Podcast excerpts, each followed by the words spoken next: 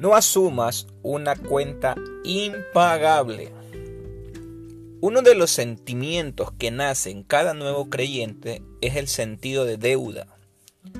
A partir de ver la gran bondad de nuestro Dios al rescatarnos y restaurarnos por medio del sacrificio de Jesús, nuestra mente asume que tenemos una deuda con Dios.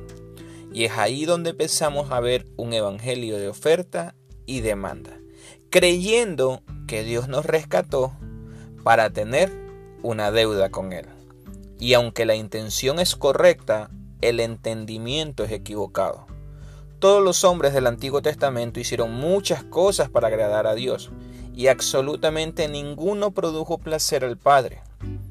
Hebreos dice así, diciendo primero sacrificio y ofrenda y holocausto y expiaciones, por el pecado no quisiste, ni te agradaron, las cuales cosas se ofrecen según la ley.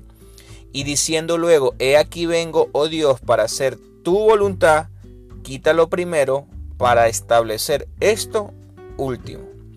Es claro entender que ningún sacrificio y ofrenda humana a Dios le agradó.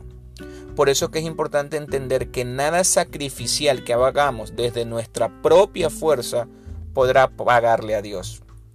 Por eso Dios quitó aquello para establecer esto último. ¿Y qué es esto último?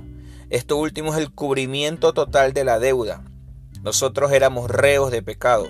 Nuestra ofensa a Dios produjo una deuda incalculable de pagar. Por ende, como ningún hombre alcanzó aquel pago, envió a su propio Hijo para que cubra la deuda. Consumado es, fueron sus palabras. La deuda ha sido cancelada.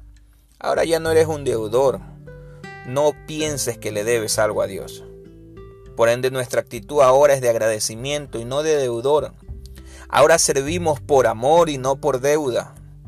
Ahora nuestro corazón es libre de servir, no para pagarle algo a Él, sino porque hemos sido libres de esta gran deuda.